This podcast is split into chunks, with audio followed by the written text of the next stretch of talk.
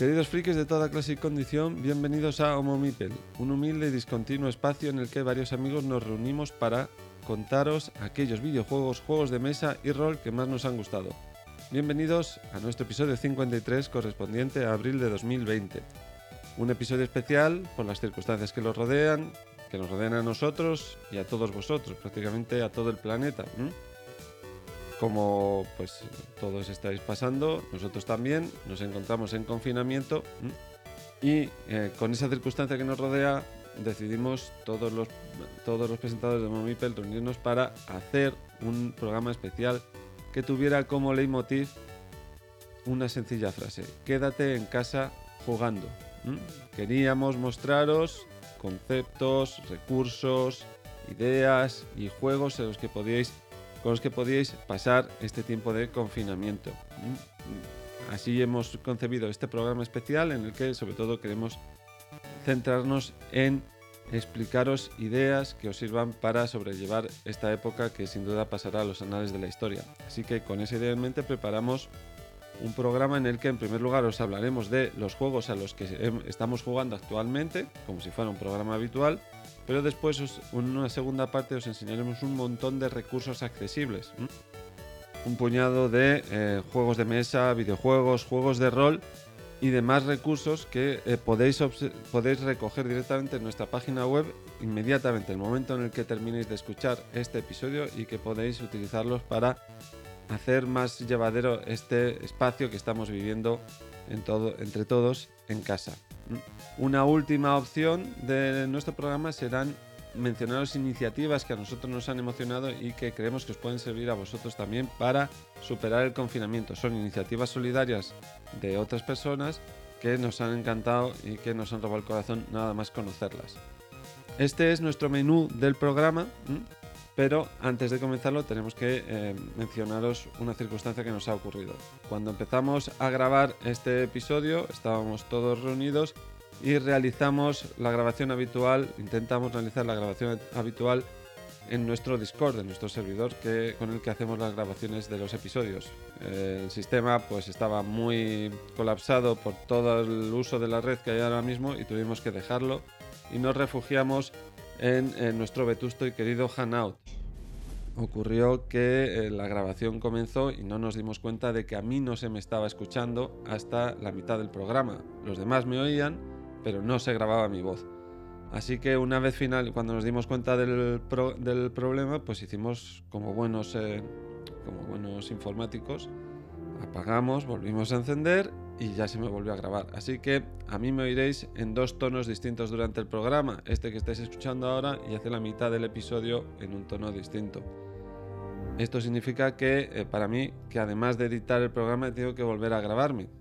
He grabado esta intro que estáis escuchando ahora y un comentario que os he presentado del videojuego que os quería hablar, que es el Doom 64. Intenté en un principio eh, mantener, volver a regrabar la conversación que mantuve con mis compañeros hasta el momento en el que eh, se me volvió a escuchar, pero ha quedado muy impostado, así que lo he borrado todo y eh, solo oiréis de mí regrabado esta introducción y después mi comentario del Doom 64. ¿m?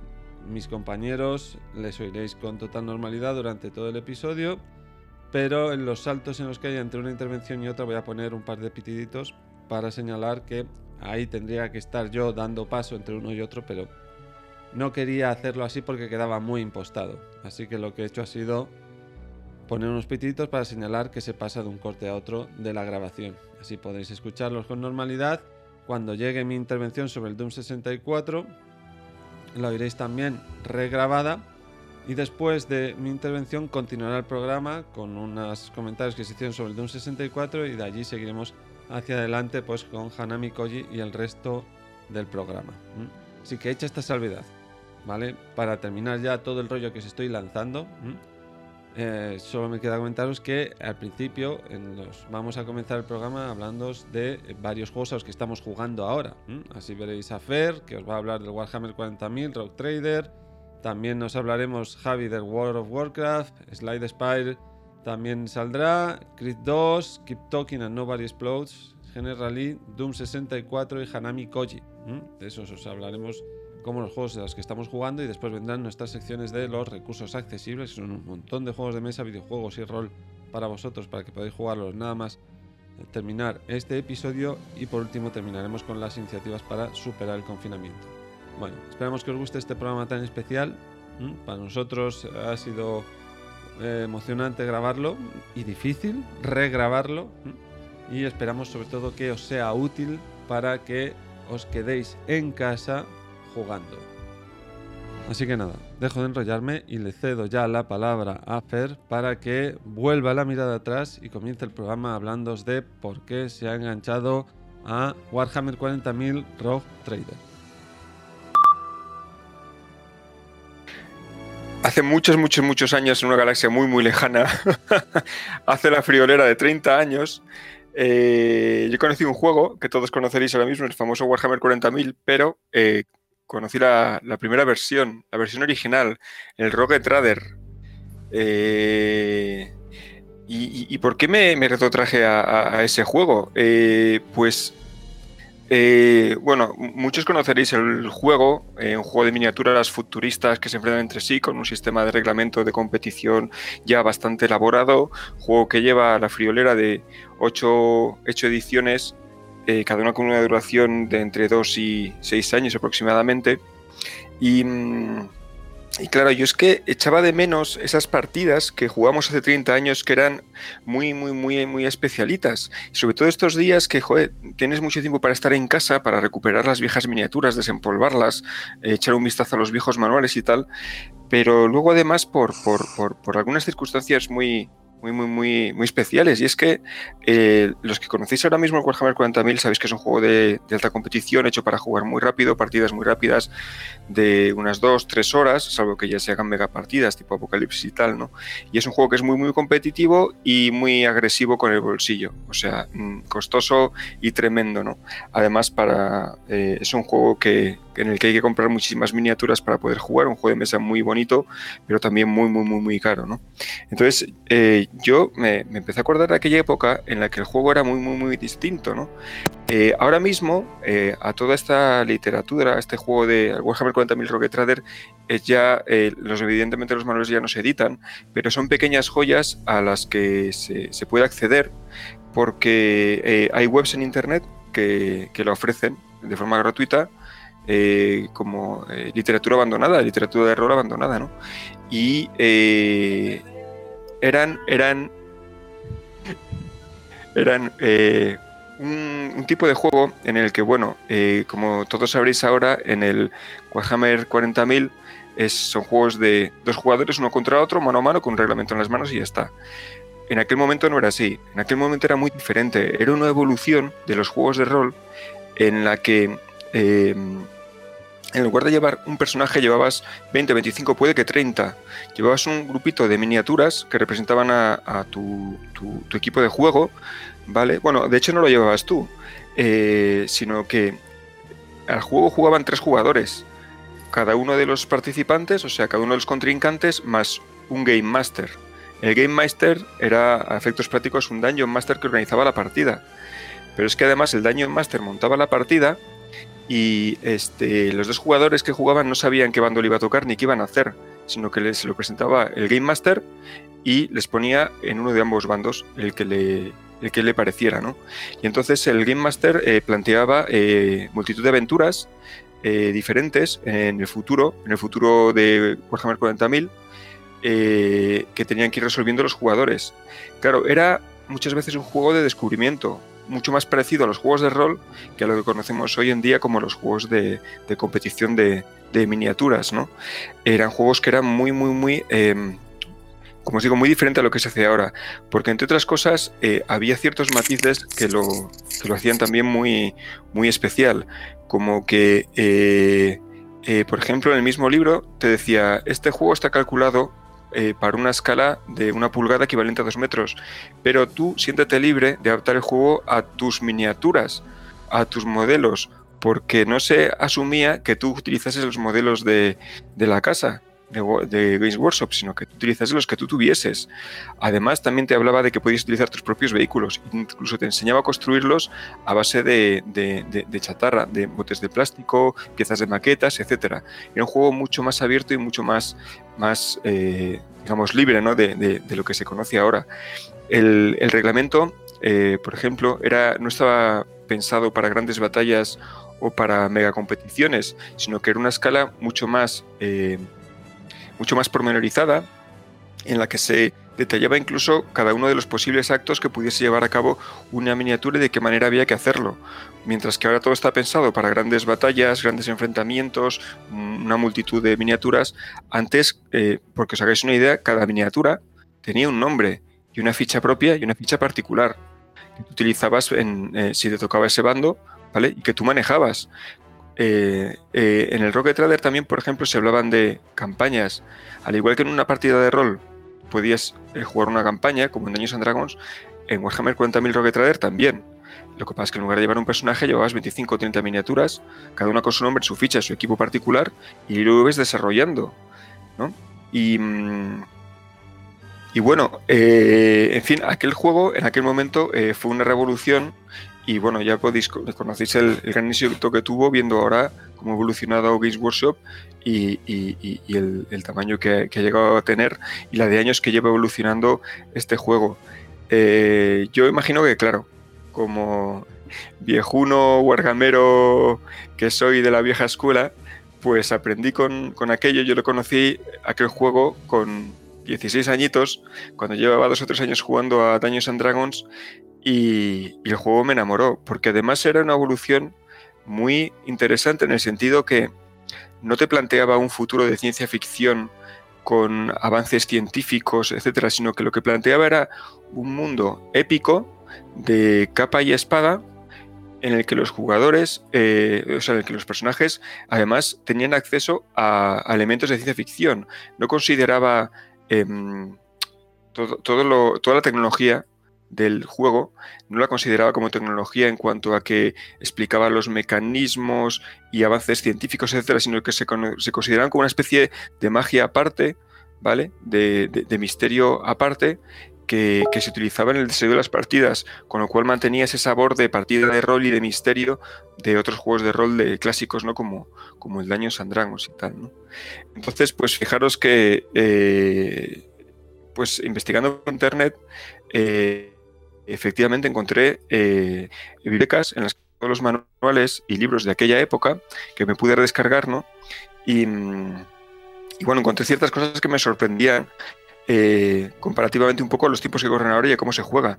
Los que conocéis un poco el juego, eh, los que lo habéis visto alguna vez, sabéis que hay un reglamento central y para cada uno de los bandos una expansión ¿vale? Que es el famoso códex de cada bando. Pues habrá a lo mejor 15, 16, 18 códex más o menos, así a ojo o no sé exactamente cuánto. Sin embargo, en aquella época era muy diferente. Así, por no enrollarme demasiado, eh, para, que veáis un poco las diferencias y, no las no tantas diferencias. En el Rocket Trader original, el manual del Rocket Trader original, eh, ya contenía todas las razas, incluso alguna más de las que se conocen ahora. Ahora hay alguna adicional que nació después, pero la mayor parte de las razas y de los mm, bandos que hay ya estaban en aquel libro. Y luego en aquella época, aparte del libro original, hubo 10 libros más, 10 digamos expansiones, que iban reuniendo los módulos que iban saliendo en la colección de revistas de, de Games de la época. Y se llegaron a editar 10 manuales adicionales hasta que ya nació la segunda edición, que fue una unificación de un todo y un reboot, no volver a empezar, ¿no?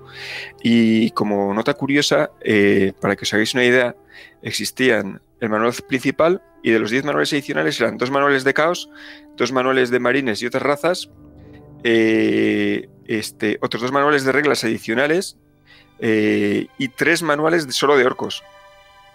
Porque al final eran básicamente los caballeros eh, cruzados de Warhammer de la época contra los orcos del espacio, muy al estilo de, un poco de la fantasía y ciencia ficción de la época, ¿no? De, de, los piratas del espacio mezclado con Excalibur, mezclado con, bueno, alguna película más, ¿no? De aquella época que, que ya quedó tan atrás, ¿no? Y, bueno, pues ahí ando recuperando eh, figuras y restaurando figuras de aquella época, releyendo un poco los manuales y acordándome de aquellos tiempos, ¿no? Incluso comentando con algún amigo, oye, tío, tenemos que volver a jugar porque esto es, es una maravilla, ¿no? Y así pasamos un poco las horas, ¿no? Poco a poco. Hombre, yo, mi corazón siempre estará en brazos de Isaac y sus lágrimas eternas, ¿no? Pero ahora mismo eh, no, estoy, no estoy jugando a Isaac porque, como las buenas cosechas, requiere de, de, su correspondiente barbecho para florecer con más intensidad. Mae, ya lo jugarás. Aún no, porque eres una niña, pero cuando madures y veas dónde está realmente la calidad y no creas que un Don Simón es un buen vino, es entonces que... ya probarás. Es que no me llama la atención. Igual el día que lo pruebe me gusta, pero es que no me llama, lo siento. Claro, porque tu paladar, o sea, tu paladar infantil quiere nocilla rosa. Pero cuando No, no quiero nocilla rosa, quiero nocilla de chocolate. Pero es que lo siento, pero es que no. No, pero aparte, es verdad que Binding of Isaac es, es dentro de ser un, un roguelike, es de los que requieren eh, atención, ¿no? O sea, no es pasivo, ¿no? No es como Faster Than Light o, o Into the Bridge, que, que, somos juegos de estrategia, ¿no? Pero bueno, de esos también hay, hay muchos que alguno te podré recomendar bastante interesante. Pues yo últimamente, ¿a qué estoy jugando? Pues sobre todo estoy jugando a World of Warcraft. Eh, que bueno, ya. No, llevo un tiempo jugando. Eh, eh, Javi, perdona, hablando de corporaciones. Sí. Y tal, la, la última expansión, ¿cuánto, ¿cuánto te ha dolido? Mm. Pues mira, o sea, hay una cosa en World of Warcraft que es probablemente por lo que lo estoy jugando ahora, que realmente es, le pasa un poco como, como al juego del que has hablado anteriormente, ¿no? Que realmente la calidad del juego tiene, tiene su relevancia, pero no es, no es demasiada, ¿no? O sea, lo más importante es que yo ahora me estoy divirtiendo jugando a World of Warcraft porque es un juego muy social. Evidentemente es un MMO, ¿no? Entonces el juego lo hace pues con quién lo juegas o, o en el momento en el que, es verdad que hay cierta será que, que, la expansión actual que se llama Battle for Azeroth pues se la considera flojita pero es eso, es, es una de las grandes virtudes que tiene este juego y muchos otros MMO, juegos atemporales, ¿no? Como League of Legends o, o, o, los Monster Hunter o juegos de estos que son pilas infinitas de horas, ¿no? Que realmente depende de, de, la época en la que lo estés jugando y de con quién lo juegas, ¿no? Y, y, y a mí es, es, un juego que ahora mismo le, le, estoy jugando bastante por eso, por, porque lo juego gente que me entretiene, que me lo paso muy bien, ¿no? Y que, que para jugar a otras experiencias más, más acotadas, un juego de que sé que me va a durar 20 horas y que lo que le pido es intensidad, ¿no? Que, que tenga un buen argumento o que tenga una jugabilidad que me encante y que pueda sentir su progresión y que la quemo en, en esas 20 horas, ¿no? Y ahora lo que me está reportando World of Warcraft, pues es eso, su vertiente social, ¿no? Sí, yo de vez en cuando, precisamente por esa vertiente social, entro y juego con Javi. Eso es. Y con, con, con el resto de la, de la, gente de la. Uh -huh. eh, y lo que dice de que, de que esta expansión es más floja, eh, posiblemente sí, pero es que eh, también estamos poniendo el listón un poquito alto. O sea, es más floja, sí, ha habido alguna que otra digamos, decisión cuestionable, sobre todo de guion. Pero, pero hombre, que tampoco, tampoco nos volvamos locos. O sea, sí, en, en, la página de Blizzard ya han puesto. Eh, se busca guionista, requisitos mínimos, la mitad de cuadernillo rubio 1. Sí. y, y, a partir de ahí ya valoran, eh, valoran currículum. Sí, sí, es, es, es, una forma de decirlo y, y, yo no lo diría así, pero, pero sí, es, es básicamente el, el, de guion están un poquito, un poquito flojitos. Pero uh bueno, que, que, como decía Javi, es que tampoco te pones a jugar al World of Warcraft por el guion. O sea, si, si esto te pasa con, con, otro juego, como por ejemplo un Mass Effect, si digo que, que claro, un probablemente final, no, no, que quieres, no, lo sobrevivas. Un final que quieres matar a los guionistas, pues, eh, pues, pues eso es más, eh, tiene más impacto y aún así pues el Mass Effect 3 me parece una obra maestra. Con un final discutible, sí.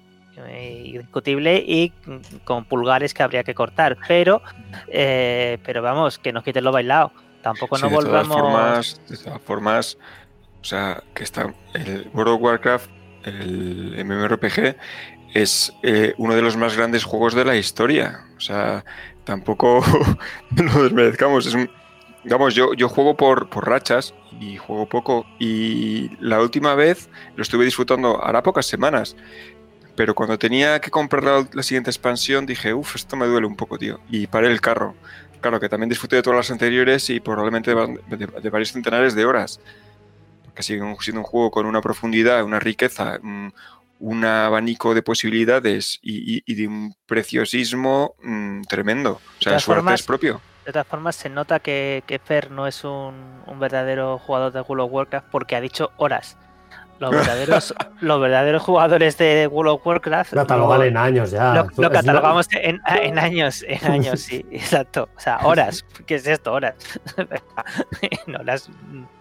Pero eh, yo le iba a comentar antes, eh, le iba a comentar después en, en la sección que vamos a hacer de, de, ciertas iniciativas que, que con, con todo lo del virus están haciendo diferentes, diferentes organizaciones, eh, Blizzard lo que ha hecho es que ha doblado la experiencia de, subir de nivel en todos los personajes.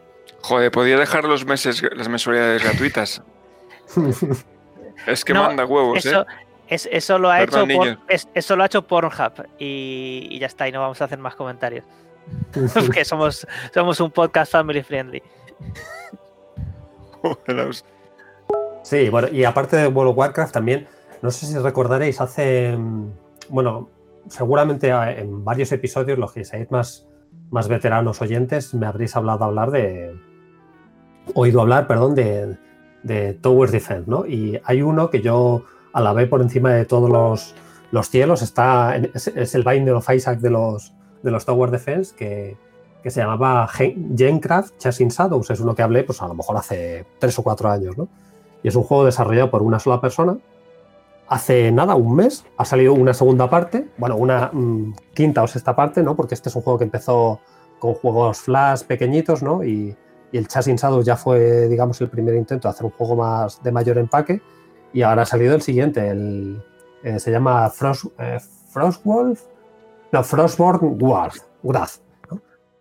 sí, eh, mm, la ira del nacido del hielo. Bueno, pues así se llama, ¿no? Una auténtica maravilla, igual que su predecesor, pero bueno, eso, si acaso, de, esa película ya, ya hablaremos en otro momento, pero para los amantes de los Tower Defense, que, sepáis que, que ha, nacido un nuevo héroe. Pues y nada más, a eso, a eso estoy jugando. Pues empezó antes del apocalipsis. Em, empezó antes del apocalipsis que de esas casualidades de que empecé un juego nuevo. Y el misterioso requisito que tengo yo siempre es que quiero algo que funcione en Linux para poder utilizarlo en el ordenador del trabajo.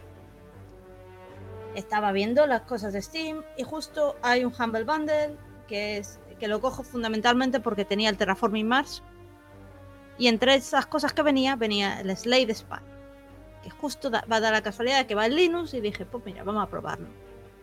¿Y qué me encuentro? Pues que alguien ha escogido el, el concepto de Dominion de un juego de cartas y, lo ha aplicado en videojuego y él lo ha hecho roguelike. Y ahí estamos. Mm. Eh, no sé cuántas horas me dice que he jugado. Vamos a, vamos a mirar exactamente cuántas horas llevo ya. 62 horas. Nada. Pues ¿de qué va el Slide Spire? Pues Slide Spire es, es básicamente dominio. Pero en lugar de en tu turno intentar conseguir, eh, conseguir comprar cartas, lo que haces es que tienes combates. Entonces, lo, es como el Into the Bridge, que tú ves lo que te hacen los enemigos, tú ves lo que, lo que van a hacer, eh, ves cuánto daño te van a hacer o si te van a intentar aplicar alguna, alguna cosa mala, algún, algún debuff, o, debuff o, si te van a, o si van a echar algún hechizo, más o menos les ves las intenciones. Y tú tienes cartas en la mano, tus cartas fundamentalmente son de ataque y de defensa, entonces tú puedes bloquear, con lo cual cuanto más eh, bloqueas para igualar el daño, y si no, pues te comes puntos de vida y si no, y atacar pues contra puntos de vida. Sencillo como eso. Al final de cada combate eh, te dan siempre una carta Y luego pues tienes lo típico. eh, es completamente aleatorio, tú vas... eh, tienes que hacer tres fases. Al final de cada base tienes un monstruo final y tú puedes más o menos ir eligiendo el camino. Y es tan sencillo, pero es una maravilla. Lo primero es porque eh, dependes mucho, como, lo- como el FTL, como buen roguelike, eh, mueres. Y lo único que consigues cuando mueres, aparte de aprender a jugar, es eh, eh, vas a desbloquear tu cartas. Con lo cual, las cartas con las que juegas la siguiente partida pueden ser potencialmente mejores. Vas desbloqueando cartas y vas desbloqueando reliquias. Las reliquias son una especie de. son eh, como add- add-ons que te dan eh, beneficios constantes. Y con esa mecánica tan sencilla, pues ahí estamos. La primera gracia que tienes es que tienes cuatro personajes. Y cada personaje es un mundo distinto de jugar. El primer personaje, el Ironclad, es muy clásico. Tienes cartas de atacar y cartas de, y cartas de defender y poco más. Pero por ejemplo, cuando vas al tercero. Eh, al tercero es un, su mecánica es completamente distinta porque se basa que tiene que tienes orbes.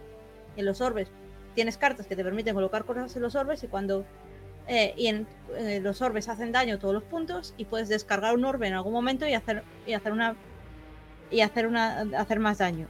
Qué divertido es jugar con la dichosa, con el dichosa eh, ¿cómo se llama? Con el mecanizado este, cosa más más divertida. Y luego cuando ya piensas que no tienes nada, tienes otro personaje que se basa en en, que, en cambiar los modos. Tienes un modo defensivo y un modo de ataque. Cuando estás en modo de ataque, haces el doble de daño. Pero te hacen también el doble de daño. Entonces tú tienes que coordinarte cuando pasar en modo defensivo a modo de ataque y tienes cartas para cambiar de un modo a otro. Es divertidísimo. Y cuando ya después de consigo pasármelo, pues hay como una intuición de que dices, bueno, vamos a pasármelo con todos los personajes.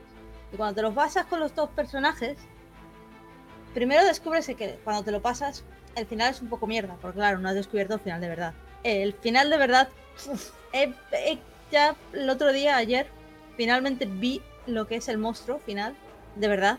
Y madre del amor hermoso, no sé cómo voy a acabarme con ese bicho, pero claro, también dije eso del monstruo del, del final del FTL, con lo cual eh, tengo aquí a... Hombre, pues espero que, te, que tarde menos de año y medio. Uf, uf. O sea, por más que nada porque estaría bien que jugases a los juegos que van a salir de aquí a año y medio, ¿sabes? O a, A ver, todos, los, o a la- todos los que tienes pendientes. Cuando salga el Hades, esto se para. Hay- claro, hay prioridades. Sí.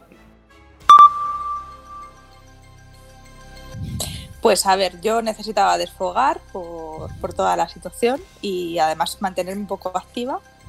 Así que lo que he estado jugando a tope es al crit de, de, las, de la VR, de realidad virtual. Mm. Sí, al crit 2. Exacto. Y es un juego en el que te pones eh, las gafas de realidad virtual y te metes en el ring de boxeo. Entonces eh, eliges el jugador que quieres ser, que yo siempre elijo a Rocky, por supuesto, y eliges luego el contrincante. Y bueno, pues al final es estar activa a tope, es como una clase de boxeo y dar leches con, con los mandos de realidad virtual como si estuvieras golpeando un, un saco de verdad y acabas bastante cansado. Además puedes em, retransmitirlo en Facebook directamente y bueno, pues varias veces he cogido y mientras estoy dando una paliza o me están dando una paliza a mí, que también puede ser, lo, lo voy Es mostrando. un caso por- raro, pero se da, ¿no?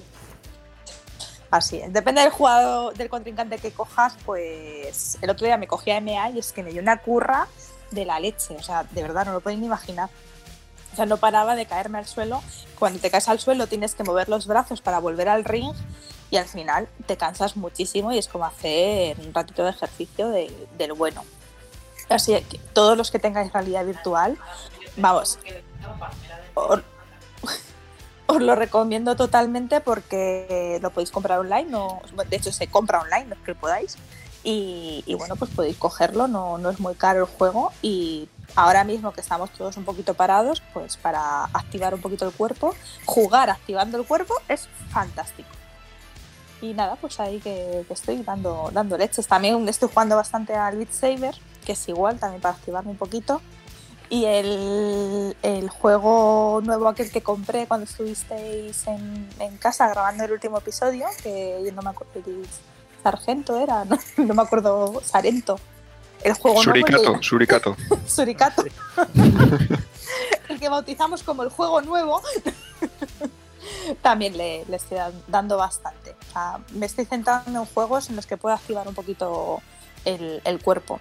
Pero vamos, los que no tengáis VR también podéis a- eh, te- tener ese tipo de juegos, pues por ejemplo con, con, con la Switch siempre habrá juegos que, que te activen un poquito, los que tengáis todavía la Wii también, eh, para, para movernos un poco, que me parece que ahora mismo es, es importante.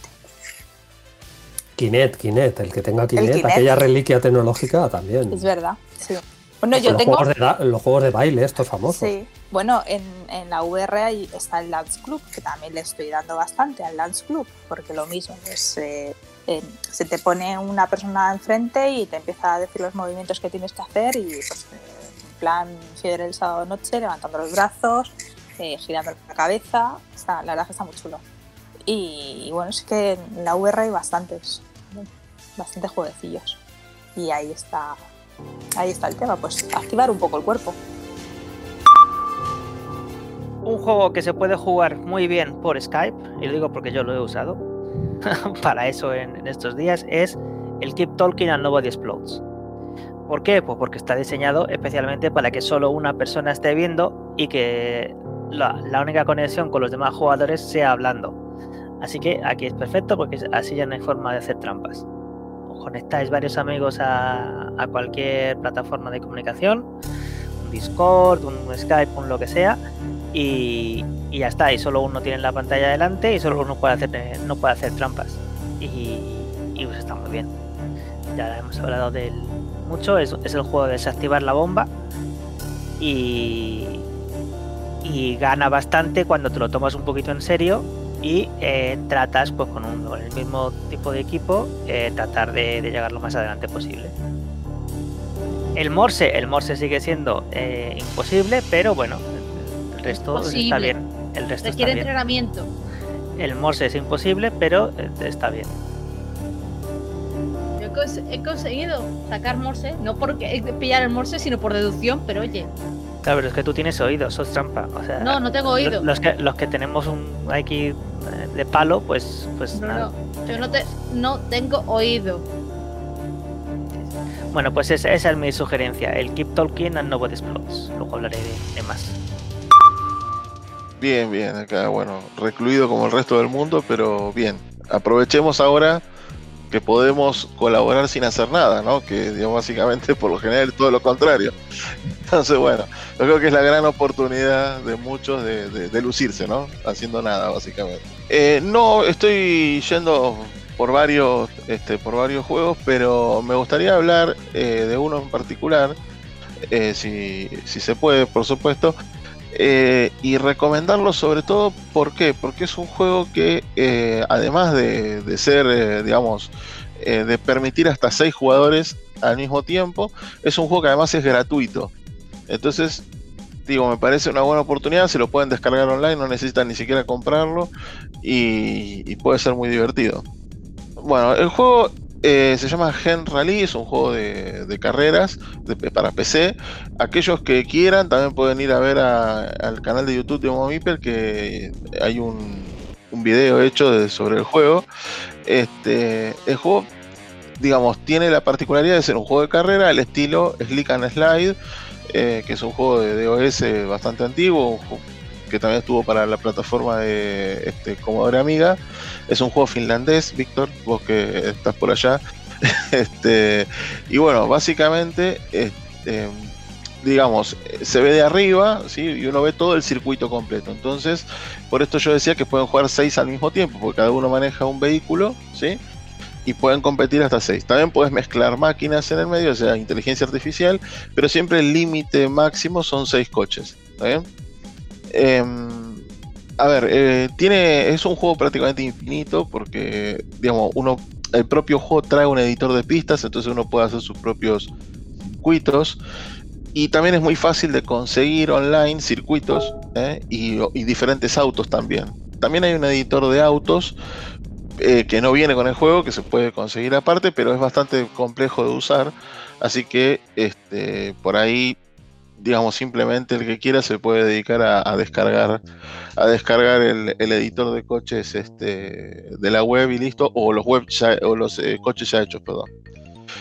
Bueno, es un juego en el que tiene mucha diversidad en el sentido de que nos permite, por ejemplo, eh, no sé, armar un campeonato, jugar una carrera suelta, eh, elegir en qué posición larga cada vehículo, si larga en el orden en el que va en el campeonato, en el orden inverso.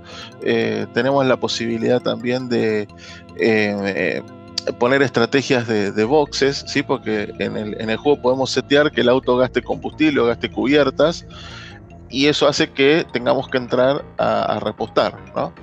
Y, de alguna manera, eh, algo que para mí brilla en este juego es la inteligencia artificial, sin duda. ¿Y por qué? Porque si bien yo usé de referencia el Slick and Slide, ¿sí? como, como juego similar, digamos, eh, entiendo que en ese juego, en el, en el Slick and Slide, cuando uno subía la dificultad de la inteligencia artificial, lo que hacía era aumentar la velocidad a la que la máquina iba y llegaba a un punto que la máquina iba más rápido que nosotros. Es decir, que en una recta, el vehículo de la máquina iba más rápido que el nuestro, con lo cual nos dejaba en desventaja. Acá eso no sucede. En, el Gen Rally tenemos una dificultad que va de 0 a 200. De 0 a 100, o sea, cuando llega a 100 el vehículo, eh, digo, quiero decir, cuando llega a 100 la inteligencia artificial, el seteo de inteligencia artificial, el vehículo va a la misma velocidad que vamos nosotros y de 100 a 200 no aumenta la velocidad. Lo que hace es que la máquina toma mejor las curvas, usa mejores estrategias para, detenerse a repostar. Entonces, eh, de esa forma es como la máquina puede vencernos. Nos propone un desafío. Eso está bueno porque eh, no es que lo ponen a uno en desventaja, sino que la máquina lo que hace es hacer mejor las cosas, digamos. Sí, totalmente, como dije, es gratuito es eh, un juego que, este, como la inteligencia artificial se puede setear en cero y la máquina prácticamente ni, en cero casi ni, ni avanzan los autos de la máquina, eh, te permite ir aprendiendo de a poco, ir subiendo la dificultad. Este, es un juego muy muy entretenido y ya les digo, o sea, hasta seis personas en el mismo, en la misma pantalla pueden jugar. Eh, no divide la pantalla ni nada, se ve toda la pista entera en el, monitor y bueno, se corre desde ahí, digamos. Llegamos ya a mi eh, aportación al programa con dos juegos a los que estoy jugando ahora mismo. Como os he comentado al principio del episodio, voy a hablar de Doom 64 y Hanami Koji, un juego de mesa. Notaréis que hay una diferencia entre una grabación y otra, y eso es debido a que este Doom 64 lo estoy volviendo a regrabar. Mi análisis está regrabado porque eh, forma parte de esa parte del episodio en la que no se me oía. Y justo cuando terminé con Doom 64 nos dimos cuenta de que no se me estaba grabando, paramos, reiniciamos y ya pudimos seguir el programa con normalidad. Así que la segunda parte, Hanami Koji, la oiréis ya eh, con la toma original, la calidad original de grabación y ya seguiremos con el programa con normalidad hasta el final. Bueno, por no extenderme más. No quiero volver a contaros lo mismo que os he contado al principio del episodio, así que me voy a centrar en Doom 64. ¿Qué es Doom 64? Pues es un juego que nació en 1997 para la Nintendo 64 y que actualmente podéis disfrutar en la tienda virtual de Nintendo, de PlayStation 4, de Xbox One y en PC también. Es un relanzamiento del juego original de 1997 el que se encargaron de desarrollar los chicos de Midway bajo la supervisión de ID Software, los creadores del Doom original. Comenzaron realizando el juego y va a ser un Doom más para una consola superior, para Nintendo 64, pero a la mitad del desarrollo, cuando ya lo llevaban avanzado, se dieron cuenta de que las cosas les estaba yendo muy bien y que aquello no podía ser un Doom más. Así que decidieron olvidarse del port e hicieron un juego nuevo, Iba a ser el Doom 3, pero eh, todo lo que salía en aquella época, a finales de los 90, para la Nintendo 64 tenía que apellidarse 64. Así que lo llamaron Doom 64. Pero no es el Doom original, sino que es un Doom mucho mejor. Este juego yo no lo jugué en su momento de lanzamiento y mira que yo me van a gloria de haberme reventado todo el catálogo de la Nintendo 64, pero se me pasó. Sencillamente, pues en aquella época yo supongo que estaría jugando a Turok o estaría perdiendo la vida con eh, GoldenEye. Seguramente estos segundos porque GoldenEye ocupó mucho tiempo de mi vida. Así que se me pasó en aquel momento, pero hace poco lo han relanzado para las nuevas consolas eh, como medio de celebración del lanzamiento de Doom Eternal. Así que en cuanto lo vi en la tienda de la Nintendo Shop, me lancé a por él. ¿Mm? Podéis hacerlo vosotros también porque el precio al que ha sido lanzado es reducidísimo. Y eh, tomé una grandísima decisión. ¿Mm? Yo pensaba encontrar una pieza más para mm, mis recuerdos, para poder decir que lo he jugado, pero eh, no. Me he encontrado con un juego maravilloso, accesible, con una narrativa ya desusada y que me encanta. Si queréis volver a los 90, queréis volver a jugar a aquellos juegos en los que jugasteis en su momento, aquí tenéis el mejor lugar para hacerlo. Hay juegos sobre los que el tiempo no pasa de manera muy favorable o afable y hay juegos que se mantienen. Doom 64 se mantiene. ¿m? Tiene un montón de mm, maravillosas eh, cosas que, que entregar al mundo de los videojuegos y es un recordatorio de cómo era antes el mundo de los videojuegos. Mm, podéis encontraros en Doom 64 una jugabilidad directa, yo diría que está cinética, una experiencia mm, completamente eh, desusada actualmente. La narrativa de juego que te presenta, forma en la que te presentan los elementos jugables, lo que estás viendo, el trasfondo, es eh, absolutamente directa y yo diría que eh, maravillosamente descontextualizada. Los elementos que se presentan delante de ti no tienen por qué tener una, una mm, conjunción entre ellos para intentar representar cómo sería en la realidad la, la representación de esta traumática experiencia que está viviendo el marine delante de él con monstruos que le arrastran hacia los infiernos. No, no.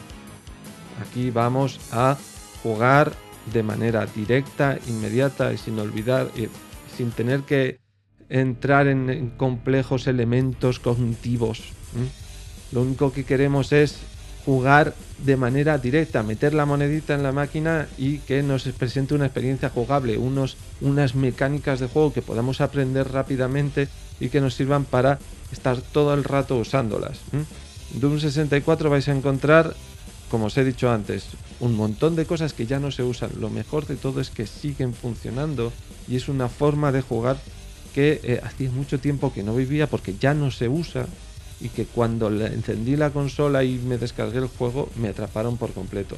Por eso os lo quería traer en este episodio tan especial porque si vais a Doom 64 si os refugiáis en él vais a encontrar muchas cosas que os van a atrapar durante un ratito, el ratito que vosotros queráis, porque podéis encender Doom 64 y en un instante después estar metidos ya en este infierno que nos presentan y divertiros un montón y dejarlo en cualquier momento. No os preocupéis, no os vais a perder nada de la narración, de la historia, no hay un detalle que vayáis a perder y que entonces ya no podéis entender la historia que el creador con tanto tiempo ha tejido a su alrededor. No, no.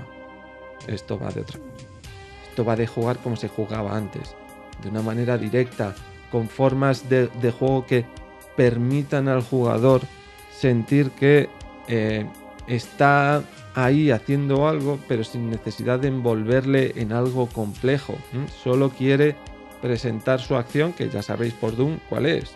Aparecen enemigos y te los cargas. No hay más, no hay más. Pero con Doom 64 se lleva esa forma de juego a una escala distinta a la que vivimos en el 1 y en el 2. ¿m? Porque Doom 64, y esto te lo digo para ti, si no pudiste jugarlo como yo, que no tuvieras una Nintendo 64 o porque el destino conspiró para que no lo jugases, Doom 64 es la mejor versión que puedes jugar de Doom 1 y Doom 2. Y no estoy diciendo que sea un port de los anteriores porque no lo es, todos los niveles son distintos. Están muy bien estructurados y tienen formas de juego distintas. Buscan hacer, em, buscan encontrar nuevas fórmulas para el Doom original usando elementos de este nuevo motor que le presentaron al juego. Así que juegan con la oscuridad, con la forma en la que eh, tiene puesto eh, los distintos las distintas alturas del nivel. Juegan mucho con el backtracking, que eso lo vimos en los juegos originales, en el 1 y el 2, lo de que ocurre algo más adelante del nivel que te obliga a ir hacia atrás para descubrir esa parte del mapeado que antes estaba escondida porque estaba la puerta bloqueada. Más adelante en el nivel descubres la forma de eh, abrir esa puerta, volver hacia atrás y descubrir esa parte del mapeado que no habías visto antes. Eso es una técnica de juego que este Doom 64 utiliza magistralmente y que sirve para ir redescubriendo cada nivel. Cada nivel tiene distintas capas, distintas fases del mapeado y las vamos descubriendo conforme vamos entrando en el mapeado y nunca lo hace de forma lineal. Siempre te presenta un pequeño puzzle en el que tienes que actuar de una distinta forma para descubrir esa capa oculta del nivel en el que te encuentras. Lo mejor de todo es que son muy originales. Todos los puzzles que os presentan en cada nivel son alucinantes. Eh, A mí me ha sorprendido muchísimo cómo se puede llegar a encontrar una nueva forma de esconder el escenario en cada nivel. Es una de las mayores sorpresas que me he llevado con este juego en el que todo, todo me ha enganchado. Ya os he dicho antes, la narrativa descontextualizada, los enemigos, la forma en la que se juega, no tener que apuntar arriba, abajo, solo a los lados, mm, el apuntado, como se acaba de decir, que tiene solo lugar en un plano, la... Es que solo puedo definirlo como toda esta jug- jugabilidad cinética que nos presentan y que quiere llevarnos a la experiencia original del Doom, pero sublimada. Bueno, pues aquí llega el fin de mi análisis de Doom 64 y a partir de aquí ya me veréis con una voz distinta, con la voz original con la que grabamos el resto del episodio. ¿eh? Yo tengo que decir que estos días también eh, tengo una. Me acabo de comprar una pequeña consola de. básicamente para emulación. Y aparte de emulación, una de las cosas que también primero que he instalado es el Doom. Y el Doom de PC, el de verdad, el original, el, el único, el incomparable. Y, y pues sí, evidentemente mm, no es el Doom, el, el- ¿cómo se llama el que acaban de sacar ahora? El Ultimate Mega Hyper Doom, no sé cómo. El Doom Eter- Eternal. el Eternal Doom, que evidentemente eso es mm, pues para otra, es otra liga. Em, hemo- Han pasado 30 años, así que pues esperemos que la- los gráficos también hayan mejorado. Pero eh, en cuanto a, diver- a diversión y a cosas que te acuerdas, pues, pues no, no, hay, no hay comparación. Eh, para los frikis muy frikis de la programación, recomiendo un libro que se llama eh, The Game Engine Black Book of Doom. Es un, un ingeniero que ha hecho un libro técnico sobre todo lo que lo que tiene que ver. eh, bueno, ha- han sacado creo que dos ya, uno del Wolfenstein, otro del Doom y creo que van a sacar otro del Quake, en el que habla primero técnicamente de toda la magia negra que hicieron en aquel momento para que esto funcionara, que eh, para los que para los que nos dedicamos a esto es, es- es magia negra y está muy bien, pero luego también te habla de las historias que había alrededor del desarrollo, no solo del Doom original de PC, sino de todos estos ports que salieron hasta para tostadoras y que salieron en algún caso con, con muy poquita, o sea, o sea, porque no, no, no, no, al, al contrario, que había cosas muy chungas de, por ejemplo, a, creo que era el, port de Jaguar, que pues ese lo jugaste tú, pues el port de Jaguar lo le contrataron a una chica para que para que hiciera el port y no le dieron ni el código fuente ni nada. De hecho, ni siquiera ni siquiera ella tuvo que hablando ella con con, los- con la gente de ID consiguió cosas y al final salió medio salió algo, pero claro, era como es que no puedes esperar que, que ala, así a la ligera te porten un bicharraco como es esto para, para todo. Y, desde el punto de vista histórico está muy bien ese libro de, cómo se hacían las cosas en aquel entonces. El port de Super Nintendo que, existió, eh, por qué no existió un port de Mega Drive, todas estas cosas eh, están muy interesantes. Así que la recomiendo. Suena muy bien. Portar Doom se ha convertido en una especie de deporte. Creo que he llegado a verlo a, gente jugando al Doom en la barra esta, el de los Macs. Sí, sí, sí, sí. no, es el- en la barra de Mac, en la que reemplaza las teclas de F. Eso, eso realmente técnicamente es un es un, un Apple Watch, para que la gente lo entienda. O sea, u- usa el sistema operativo de las Apple Watch.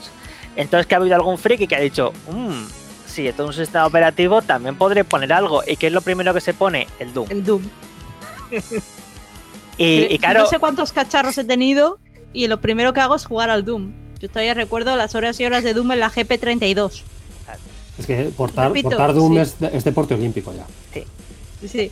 De hecho, fuera de coña, en una conferencia que fui yo, estaba un tío diciendo cómo había portado eh, Doom, eh, a- a- había hecho el port de, de Doom a un lenguaje en el que no está precisamente para jugar a juegos.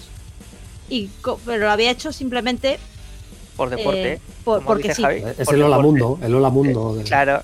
O sea, tú primero haces el Hola Mundo y luego haces un port del Doom. Para entender eso, por cierto, aparte de este libro, hay que, por contrato, tengo que recordar otro libro que es mágico, que es el Masters of Doom.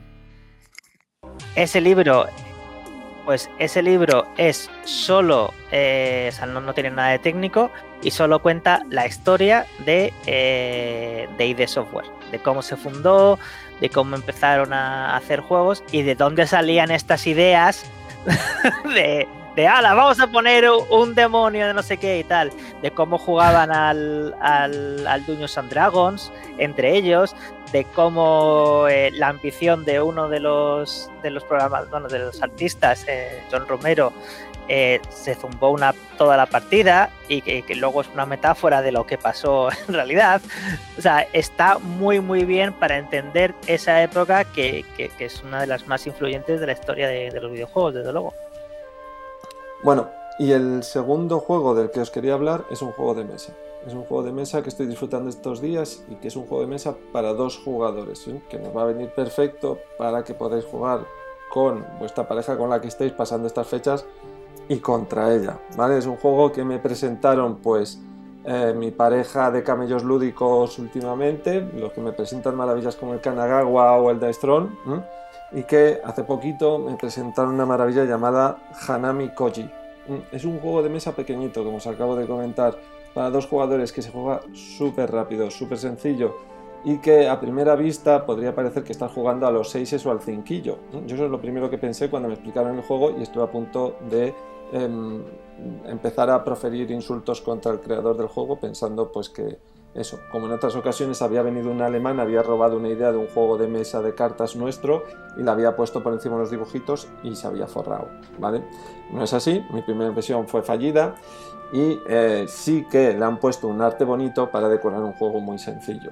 En esta ocasión lo que estamos haciendo es intentar conseguir el favor de unas geishas que se colocan en medio de la, de la mesa de juego y eh, los jugadores van a intentar llevarlos hacia su lado de la mesa para conseguir eh, ganar el favor del mayor número de geishas posibles o un número de puntos que dan esas geishas. ¿m? La partida puede acabar en cualquier momento. En cada una de las rondas en las que se termina, de- cuando se termina de jugar en las rondas, se verifica si se han obtenido o no las condiciones de victoria. Si en la primera ronda eh, uno de los dos jugadores ha sido lo suficientemente hábil como para conseguir obtener el favor de eh, las geishas suficientes, la partida habrá terminado. Si consigues mantener un equilibrio entre lo que tienes tú y lo que tiene el otro, pues la partida puede durar infinito. Lo normal es que dure unos 20 o 30 minutos, como dice la caja. Bueno, es un juego que podéis jugar en cualquier momento y en cualquier lugar. Ocupa poco en la, en la mesa de juego, es súper rápido y además eh, consigue tener tensión desde el primer segundo. Las, las acciones con las que juegas tú y tu compañero son súper fáciles de explicar, lo cual hace un juego súper accesible. Y mm, es tan sencillo como eh, recoger unas cartas en tu mano y eh, tomar cuatro acciones con esas cartas. Puedes o eh, dejar unas cartas fuera de juego, colocar y presentar dos cartas en juego, poner tres cartas, coger una, que tu contrario coja una, y así con ese juego de toma y daca entre lo que tú haces y obligas a hacer al contrario, eh, se va a desarrollar esa ronda. Cuando todas las cartas se hayan jugado, hay que verificar si las condiciones de victoria se han producido. Mm, Ya os digo, igual entre ronda y ronda pasan tres minutos y en ese momento hay que ver si ganas o has perdido. Es súper sencillo. Cualquier persona que vea jugar una ronda lo va a coger, porque además las acciones se van repitiendo. Entonces, ¿dónde está la gracia del asunto? Pues como en un buen juego de bazas, pues en hacer, en esconder tus, tus triunfos y que no te los vea bien el contrario, e intentar hacer que el otro cometa un error, porque varias de las acciones de juego se producen eh, sin que el otro sepa bien lo que está ocurriendo en la mesa. Así que lo tiene todo, ¿vale? Eh, tienes que intentar despistar a tu contrario, intentar conseguir ganar tú y además hacerlo en poco tiempo. Así que para mí y en mi casa y para todas las personas con las que lo he probado, juegazo. Os lo recomiendo muchísimo y creo que podéis encontrar una joya para vuestra ludoteca. Se llama Hanami Koji. Pondremos un enlace también en el blog. Bueno, y hasta aquí con estos dos juegos que os hemos presentado, el Doom que puede aparecer en cualquier lugar de vuestra vida, incluso doblando la esquina, puedes jugar al Doom, Hanami Koji y todos los demás que os hemos presentado. Y eh, hasta aquí dejamos este bloque. Ahora es cuando nos encargamos de presentaros juegos que creemos que son absolutamente accesibles, juegos de mesa, videojuegos o juegos de rol que os recomendamos para que juguéis en esta época, en estas fechas que vamos a, a tener en casa y después cuando ya todo vuelva a la normalidad. Pero lo importante, la marca que les distingue ahora mismo es que podéis comenzar a jugarlos ya. En el momento en que termine este programa podéis acudir a nuestro blog donde colocaremos los enlaces a todo y ahí podéis acceder al juego, ¿vale? Son juegos accesibles que hemos seleccionado para vosotros para que os quedéis en casa jugando. Fer, cuéntanos tu selección, cuéntanos una selección rapidita de juegos que recomiendas a la gente para jugar. Mm, vale, yo voy a hablar de mi libro como de costumbre mm, un poco, eh, pero este es rápido. El Age of Empires 2. es un juego que está. es- Este, se ha hecho un, un remake del 2013, funciona muy bien, se juega por ordenador, en equipos, em, muy sencillito, te lo bajas en dos minutos, si no lo tienes ya, y te conectas con los colegas. Y es una gozada. Nosotros estamos jugando estos días de vez en cuando y lo pasamos muy, muy, muy, muy bien. Vale. Javi, tu selección, jueguitos para que la gente pueda jugar ya en cuanto deje de oírnos. Pues hombre, ya sabéis que como paladín sagrado del Congregate, pues tendré que hablar yo de, de- de mi santa iglesia, ¿no? Congregate, eh, para los que no lo sepáis, los que escuchéis el programa asiduamente, pues me habréis oído hablar alguna que otra vez.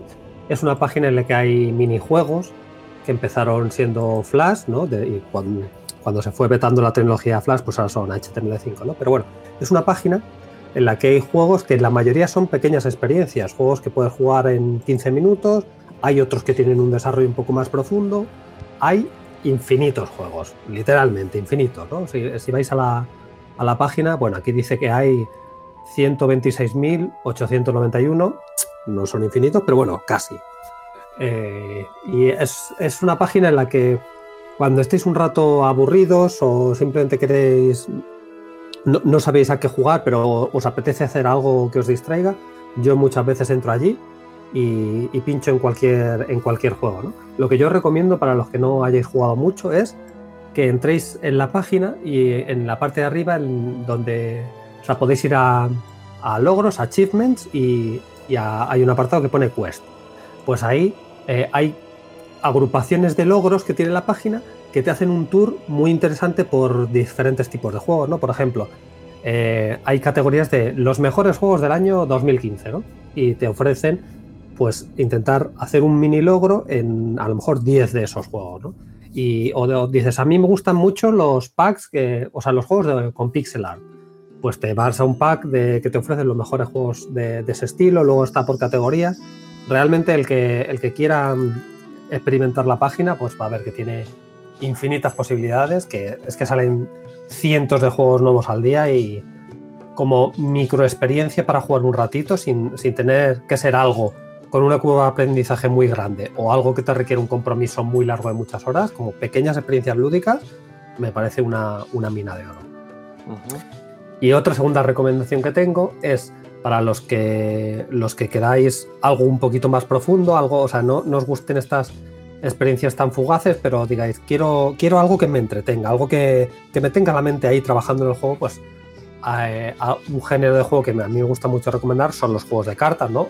Irían extensible desde Magic, cualquier otra de las variantes, lo- los juegos de cartas coleccionables, a desde hace unos años ha, ha habido muchas, muchos juegos en, en formato online, ¿no? Y yo la...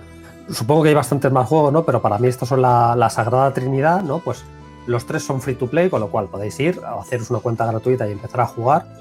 Serían el, el Hearthstone, ¿no? El videojuego de, de Blizzard basado en, en el universo World of Warcraft. Yo secundo la moción, es un juego al que juego muy regularmente y, y creo que ahora, de hecho, creo que no tiene. Hay. Creo que no tiene rival. Hay rivales que me gustaría que me gustasen más, pero no, no pueden competir. Los otros dos rivales que yo os voy a comentar son tanto Gwent, que es el juego de cartas de Witcher 3. Los que hayáis jugado a Witcher 3 sabéis que hay un minijuego de cartas eh, que digamos eh, en Witcher 3 es la superficie y luego la gente de CD Projekt Red dijo, oye, ¿y si sacamos juego de esto? Y de hecho han sacado dos juegos, ¿no? Uno, uno que es como si fuese una campaña y luego este que es el Gwent, que se puede jugar online y es free to play y demás. Pues también lo, lo recomiendo. Y el Pues yo tercero... también, espera un segundo, yo también estoy de acuerdo. Es otro de mis favoritos. Lo que pasa es que.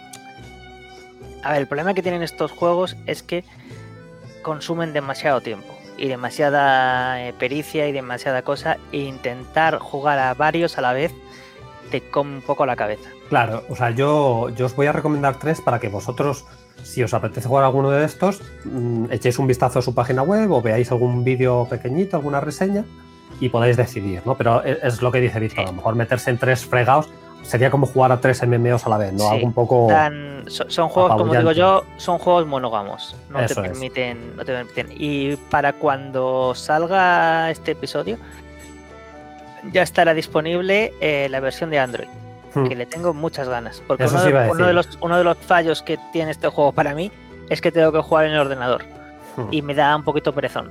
Pero los, ah, los tres que os iba a recomendar era eso, que están tanto en PC como en dispositivos móviles. Bueno, no sé si va a salir en, en iOS, pero bueno, sí, yo, yo solo hablo para la gente normal, no para los que estáis alzados en los cielos.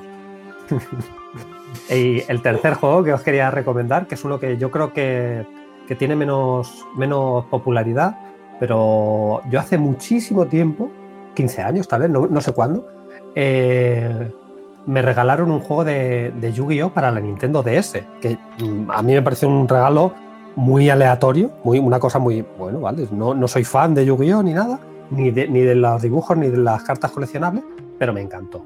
Me pareció una, una auténtica maravilla. ¿no? Recuerdo cómo se llama, lo tendré por ahí en el trastero en algún sitio, pero hay un juego de cartas online basado en, en el juego de cartas de Yu-Gi-Oh! Para el que no lo sepa, Yu-Gi-Oh! es una serie de anime que también tiene un, un juego de cartas asociado, ¿no? Parecido a Pokémon, por ejemplo, pero este es un producto que salió ya como, como esa dualidad, ¿no? Juego de cartas más serie, ¿no? Y, y es un juego que a mí me gusta mucho su, su forma jugable y, y el juego que han sacado a la estela de juegos como, como Hearthstone se llama Yu-Gi-Oh! Duel Links. Oh, y pues, eso. Javi, eso igual que te han secundado antes, Víctor, en los otros dos juegos, mis hijos te secundan en esto seguro. Ahora, en cuanto salga y se lo diga, van a flipar. Porque están viéndose la serie de Yu-Gi-Oh! a paladas. A paladas. Y no sé Sí. cómo frenarles para que no se compren las cartas porque ya son demasiados pozos. Claro, Estamos en el pozo eso, de eso a lo mejor es complicado. O sea, por ejemplo, para tus hijos, yo sé que de Yu-Gi-Oh! yo solo jugué a aquel de DS, pero creo que regularmente han ido saliendo videojuegos que a lo mejor para tus hijos so- son más recomendables, ¿no? Porque son juegos en los que tú consigues las cartas a través de un modo historia y jugando en el juego, ¿no?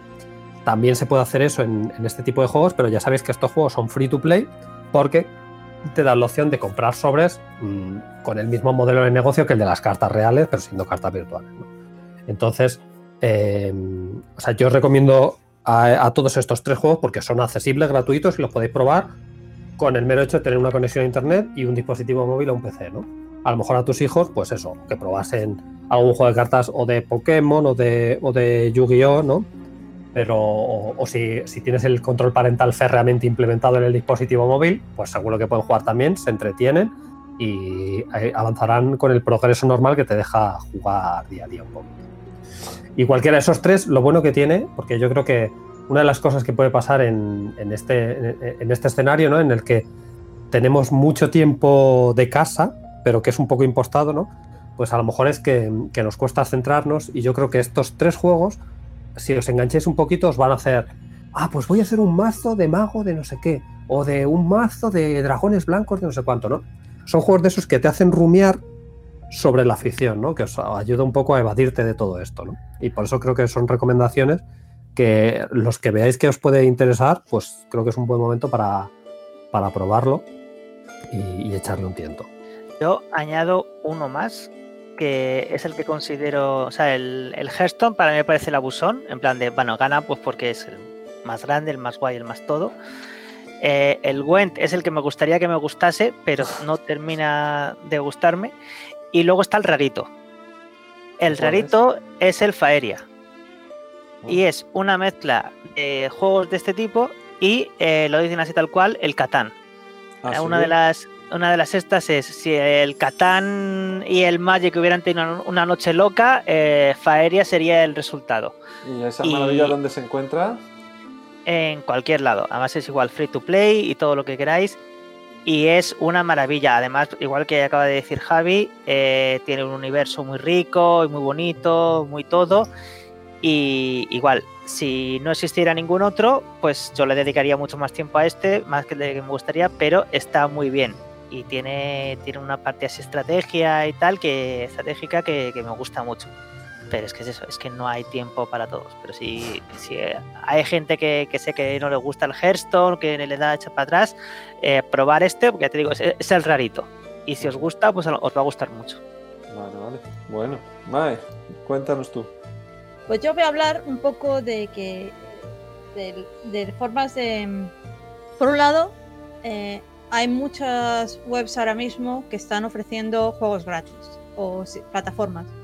Steam no tanto, pero Good Old Games está poniendo cada dos o tres días juegos gratis. De hecho, el otro día puso clásicos de los 90 de segunda fila. Vale, pero que eran juegos que yo tenía en mi aventuras clásicas de los 90 gratis por la cara y que si las pillas todavía son auténticas son auténticos son una buena forma de pasar el tiempo una era el ¿cómo se llama este? el de la Estaba el El- Martian Dreams entre ellos, por ejemplo. el, uno Y era Lure of the Be- Ten Press Y el el Steel Sky. Sí. sí y el otro el no sé qué del, del Amazon Queen que yo recuerdo esa aventura The gráfica Flight me of the Amazon Queen, ¿no? sí, que era como una especie de Indiana Jones cutre pero recuerdo que me gustó mucho en su momento Sí. cuando la jugué por modos no oficiales Qué Y fuerte, pues bueno, Good Old Games. Luego está Qué también eh, Epic Store, que regala un juego cada semana. Y si estás sin, sin recursos y sin dinero, pues siempre te puedes ir ahí y cogerlo. Obviamente son cosas para PC. Necesitas tener un PC, pero ¿Por qué me afortunadamente. miras a mí, Mae? ¿Por qué me miras?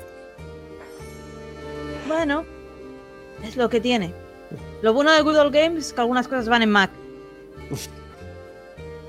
Con lo cual tienes alguna, tienes alguna opción. Y también lo que siempre yo recomiendo recomiendo es que eh, los, pasarse por Humble Bundle. Aparte del Humble Store que tiene, eh, que tiene cosas, suelen tener Humbles de todo. Desde ahora mismo tienen uno de Capcom que te puedes llevar. em, el de Capcom que más o menos que te puedes llevar eh, pagando la voluntad, te puedes llevar el Mega Man Legacy y el Resident Evil 2. Oh. Y eso pagando un pagando un euro. Yo cuando estaba preparando el episodio he mirado a cuánto estaba, que se me ha olvidado comentarlo, a cuánto estaba el Keep Talking and Nobody Explodes en Humble Bundle y está a 7 euros y medio. Y la ventaja de Humble Bundle es que te lo permiten bajar en DRM. Con Sin lo DRM. cual, sin DRM, perdón. Con lo cual, para este juego que lo que quieres hacer es eh, cada vez juegue uno, pues está bastante bien. O sea, puedes rotar el que desactiva la bomba. Exactamente. Puedes Yo rotar al que lo- desactiva la bomba. que también lo recomiendo fundamentalmente, pero vamos, en Humble Bundle, ya digo, es mirar el bundle que haya y probablemente por muy poco dinero te puedes llevar muy, eh, una muy buena relación de juegos para pasar el rato, si tu bolsillo no, eh, eh, no lo permite y, y en serio, tienen, tienen aut- auténticos, pero yo, ahora mismo se han expandido y no tienen solamente bundles de juegos, tienen también por ejemplo, de, de cómics, de, de cursos, de, software. De hecho, ahora mismo tienen uno de aprende a programar, con cursos y demás, y lo mismo, es paga la voluntad, o de, o de juegos de estos de visual novel japonés. Es decir, mm, eh, es pasaros por allí y, y, encontrar, y encontraréis algo probablemente por muy poco, por, por muy poco dinero para pasar el rato. Y finalmente no podía sin dejar hablar de lo que estamos, de que obviamente eh, si queremos jugar a juegos, eh, a juegos de mesa, ahora mismo hay que hacerlo online. Porque, bueno, a no ser o estás con tu pareja y tu familia o con los amigos está, no, está- se puede encontrar uno. Con lo cual, es, eh, siempre es recomendable Board Game Arena, aunque ayer lo intentamos y están pasándolo mal, porque no están acostumbrados a este tráfico. Era una, era una web que tenía, pues no demasiado, tenía cier- más o menos se mantenían bien, pero tenían una base de usuarios y de repente... Es la definición de morir de éxito. Así Sí, es. no, el problema es que les ha pillado, pues, estas cosas, es decir, yo, eh, yo antes con todos, los, eh, con todos mis amigos de aquí, de Inglaterra, pues jugábamos físicamente. Ahora no tenemos opción. ¿Y qué les he dicho? Pues por Game Arena. Yo antes lo usaba ocasionalmente pues para jugar con Víctor o con algún, alguien de España si no había nada mejor que hacer. O incluso alguna tarde. Pero no era lo mismo. Ahora ya es como, mm, ¿qué hacemos? Bueno, echamos una partida. Con lo cual, eh, están, están pasando un buen rato. eh, están pasándolo muy mal. Yo, te- te- teniendo en cuenta que son... eh, eh, creo que son 4 libras al mes, no sé si supongo que serán 4 euros, no sé cómo está la conversión porque yo no puedo, no puedo mirar los precios en, en euros. Es muy planteable para ayudarles cogerse este mes y, y hacerse el premium. En parte porque si no, mm, no van a tener dinero para aguantarlo, para montar los servidores. Bueno, pues me has quitado una de las opciones que iba a comentar yo, que era el Board Game Arena, pero bueno, seguimos, seguimos una, una cosa que te ha hecho de la lista. Bueno, Marina pues ha tenido que dejarnos, le damos un besito y nada, ella nos escuchará el resto del programa. Y le pasamos el turno a Paul. Paul, recomiéndanos cositas para que la gente pueda jugar inmediatamente desde su casa.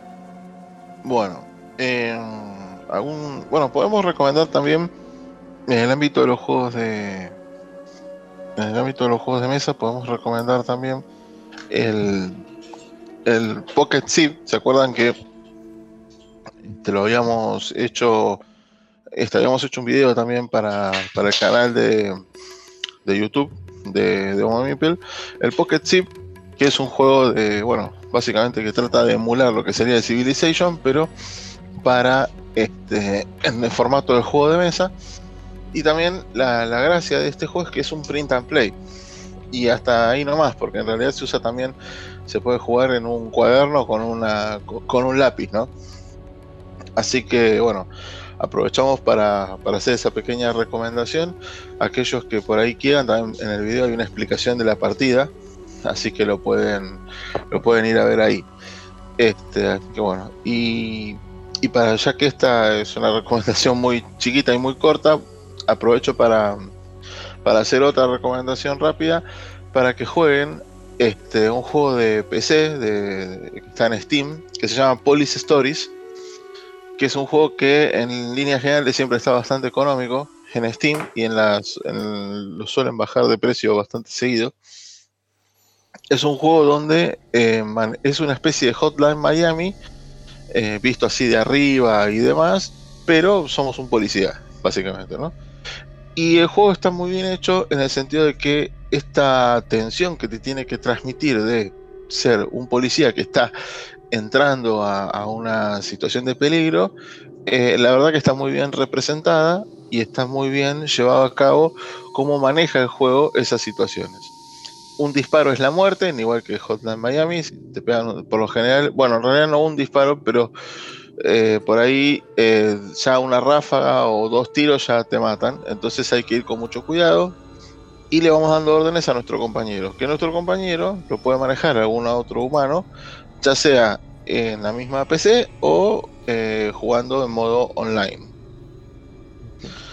Rafa, ¿vos lo, lo conoces ese juego? Sí, sí, sí. Y además eh, estaba recordando ahora mientras estabas hablando de él que tuviste una serie de, de episodios en, el- en tu canal, en Pond de Indie Gamers, que estaban muy bien y explican muy bien el juego, cómo funciona. O sea, es un juego completamente recomendable. ¿eh? Totalmente, sí, tiene bastantes, este, además que tiene muchas, eh, o sea, tiene un, inventario, ¿no es cierto?, nuestro personaje, y tenemos así este, diferentes cosas para utilizar. Está la granada segadora, la ganzúa, bueno, todas estas cosas mm. eh, típicas, digamos, de un, de una especie de, equipo de SWAT, pero en realidad son dos personas nada más, en este, eh, digamos, son dos policías nada más los que manejamos. Y bueno, nada, la historia también está muy bien, que yo no, no, no, es, lo, no es lo central en el juego, pero sí eh, tiene una, el desarrollo de la acción y sobre todo el manejo de la tensión en el momento de hacer, este, de entrar a una habitación o de agarrarse, este, digamos, a dispararse con, contra los, este, los maleantes de turno, la verdad que está muy, muy bien eh, llevado a cabo. Bueno, pues yo eh, voy a recoger la antorcha de Paul mm, que prendió con el Pocket Thief, ¿vale? Y voy a recomendaros también eh, otros juegos de mesa y juegos de rol para que juguéis en estas fechas. como os hemos comentado, el principal nexo que los une es su accesibilidad. Algunos de ellos ya los he comentado durante episodios anteriores del podcast y otros son nuevos, ¿vale? Entre los que ya recomendé antes, Utopia Engine. Es un juego gratuito de print and play, o sea, solo necesitas una impresora, imprimir un par de hojas y te puedes poner a jugar y un dado. Es para un solo jugador, está en español, hay una traducción de la segunda edición del juego y nos presenta, pues eh, te presenta a ti como jugador eh, en una hoja intentando resolver cómo puedes conseguir reconstruir el, Utopia Engine, ¿vale? Un, dispositivo súper antiquísimo que se ha encontrado en una, en una planicie y que tú tienes que intentar conseguir eh, encenderla de nuevo para evitar el fin del mundo, Es un pasatiempo, es un juego en el que tú intentas derrotar con tus dados a unas distintas marcas que hay colocadas en la hoja pero es súper divertido. Si no habéis oído hablar nunca de los juegos de eh, write and roll, eh, de lanzar dados y escribir. Este es un lugar perfecto y un momento perfecto para conocerlos. Este juego en concreto, como os he comentado antes, está traducido en español porque eh, tiene una gran comunidad de jugadores. Es un juego súper divertido, accesible y con que puedes pasar un rato tú solito en casa, jugando mm, muy, muy, muy divertido. Utopia Engine, siempre que lo juego, tengo un taco de hojas para impresas para jugarlo, siempre me he pasado bien mm, con él, siempre me ha pasado genial. Otra cosa es ganar, que eso es una de las eh, de los factores de, lo, de, este tipo de juegos, que ganar es difícil para que puedas volver a jugarlo. ¿vale? Otro más, Delve, The Dice Game, es otro de los juegos clásicos de print and play, ¿vale? Juegos que podéis descargaros, imprimiros y poneros a jugar ahora mismo. Es un juego en el que eh, pues se plantea el estereotipo de la fantasía épica, ¿vale? Eh, un, eh, un, un, ladrón, un mago, un clérigo y un fighter, un, guerrero, luchando contra grupos de enemigos en orden. Estos son cartas con las que vas jugando y tienes unos mapas en los que te vas moviendo conforme vas derrotando a todos estos enemigos. Tal y como os estoy contando ahora mismo, no es muy alentador el juego y estoy seguro de que no os estoy convenciendo, ¿vale? Pero lo que os rogaría es que os fuereis el blog, fueres a la página, al enlace que os vamos a dar y que conocieras ahí el juego de verdad, porque este es uno de los juegos de print and play más conocidos de toda la historia. Eh, nació en el 2009 y sigue funcionando porque la gente lo adora. Lo más importante del juego no es el trasfondo, que es bastante atonal dentro de la fantasía épica, sino las mecánicas que tienen las cartas dentro, la forma en la que puedes jugar con las cartas para derrotar a los enemigos y moverte por el mapa. Es, un, es una auténtica joya, deberéis de conocerlo ahora que tenéis tiempo. Otro más, eh, este pensado eh, para hacer, que le encantan las tablas, de, las tablas en las hojas de el Master y tal. Se llama. Todo lo que sea contar y, contar y sumar y, anotar. Pues esto es, Fer, esto va para ti. Cuando lo estaba pensando haciendo el listado, me acuerdo en primer lugar de ti. D100 Dungeon, un dado de 100 de mazmorras. ¿Qué es? Es un juego de rol en solitario. Para que lo juguéis vosotros. Y no es un juego de rol en solitario más, es el gran juego de rol en solitario. Igual que Utopia Engine y Delph eh, son juegos clásicos dentro de los Roll and Write y los juegos Print and Play, eh, D100 Dungeons se ha transformado en el juego en solitario para eh, jugar al rol. Mm, nació en 2017, ya tiene expansiones, muchísimas eh, traducciones, todas, por supuesto está traducido también a todos los idiomas que os podéis imaginar, porque tiene una comunidad activísima dentro de él.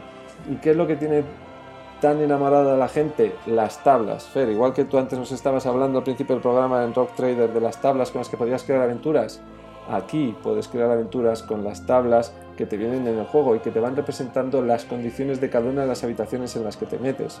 Así era al principio, así era como yo lo conocí, pero el juego ya se expandió muchísimo, ya no solo vas por una mazmorra, puedes acabar en un bosque, en, eh, bueno, en, espacios abiertos de todo tipo que os podéis imaginar. El juego creo que ya va por la tercera expansión, o sea, por la tercera edición, ya han sacado una edición de pago y creo que si os acercáis a este juego en estas fechas, eh, vais a encontrar un compañero muy bueno para acompañaros durante todos estos días. Es un imprescindible, de verdad. Si queréis acercaros a los juegos de rol o queréis tener un rato para vosotros y montaros vuestra aventura con este manual y con este juego, lo podéis hacer, de verdad. Eh, una recomendación de corazón. ¿Vale?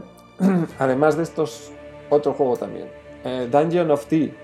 Igual que os he estado hablando de clásicos, pues este es el metaclásico. Dungeon of Tea es un juego print and play de cartas en el que vas explorando una mazmorra, eh, pero no utilizas, no utilizas dados para hacerlo, sino que utilizas unas cartas, unos naipes que vas girando de tal forma que vas eh, realizando acciones con los naipes y según cómo los pongan haces unas cosas u otras.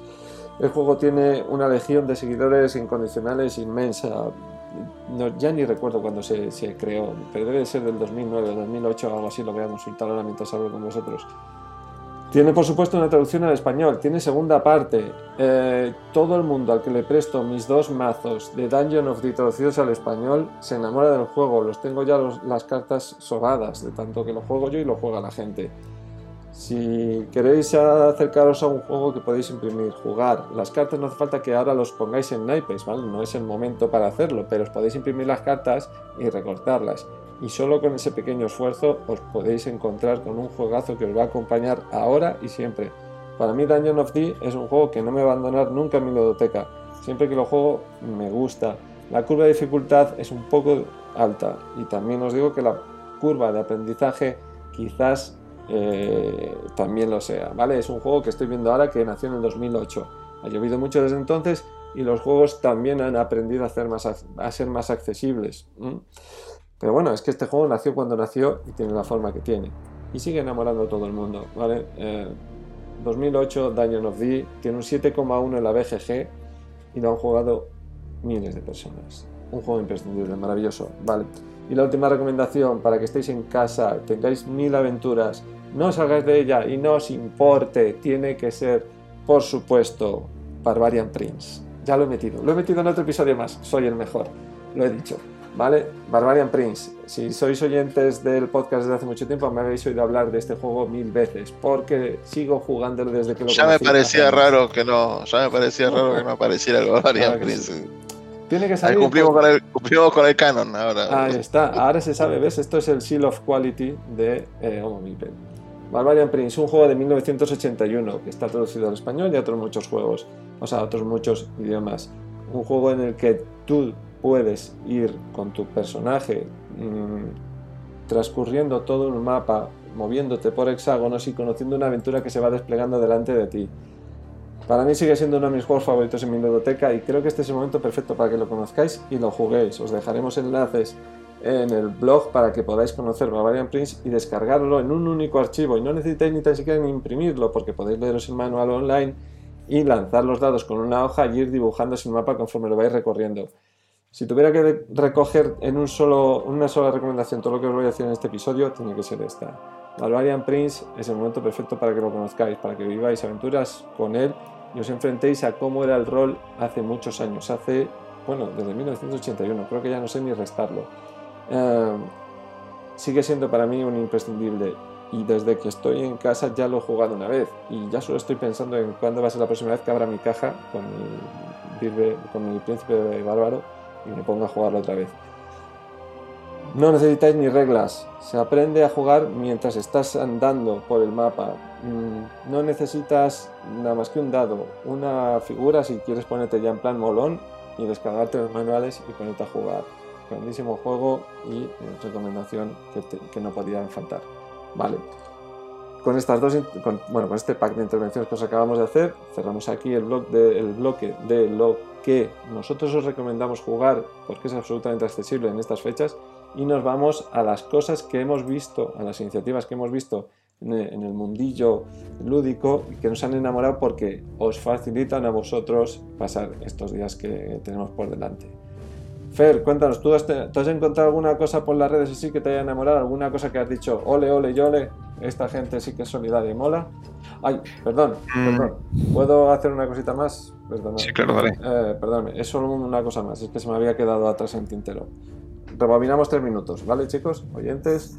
Em, una cosita más. Un juego de rol de una sola página. Se imprime por los do- una hoja por las dos caras el manual y ya lo tenéis para jugarlo con los peques en casa. Se llama, se llama Aventuras y Misterios. Es un juego de rol creado por dos españoles. El, el PDF está en español. Os lo podéis imprimir y leerlo de un vistazo os ofrece solo en una A4 por las dos caras todo lo que necesitáis para poder pasar un buen rato con los peques en casa. Con eso, folios en blanco, un dado, lápiz y goma, vais a tener todo lo que necesitáis, ¿vale? Un juego súper accesible. Eh, Ja- Javi, para, para que puedas compartirlo con tu niña, Aventuras y Misterios mm, es un juego súper, súper recomendable, ¿vale? Anotado queda. Vale, pues nada, ya os digo, el PDF, dos hojas de reglas y después una hojita más extra si quieres para hacer las fichas de los personajes. Pero no hay nada más. Y es súper accesible, lo puedes leer en 5 minutos, ¿vale? Lo crearon en Ecomenica y en Ecopalencia, que son dos monstruos de dos grandes tipos que hacen un millón de cosas roleras en la comunidad española y que se sacan de la manga este conjunto de reglas para que podáis jugar al rol en casita con los peques de la casa. Volvemos a donde estábamos antes. Fer, cuéntanos alguna iniciativa que te haya gustado, que te haya enamorado en mundillo solidario. Pues, eh, a ver, yo, eh, bueno, mm, me gusta asistir con regularidad con, con mi pareja, con mi chica, a, a este, a, clases de baile.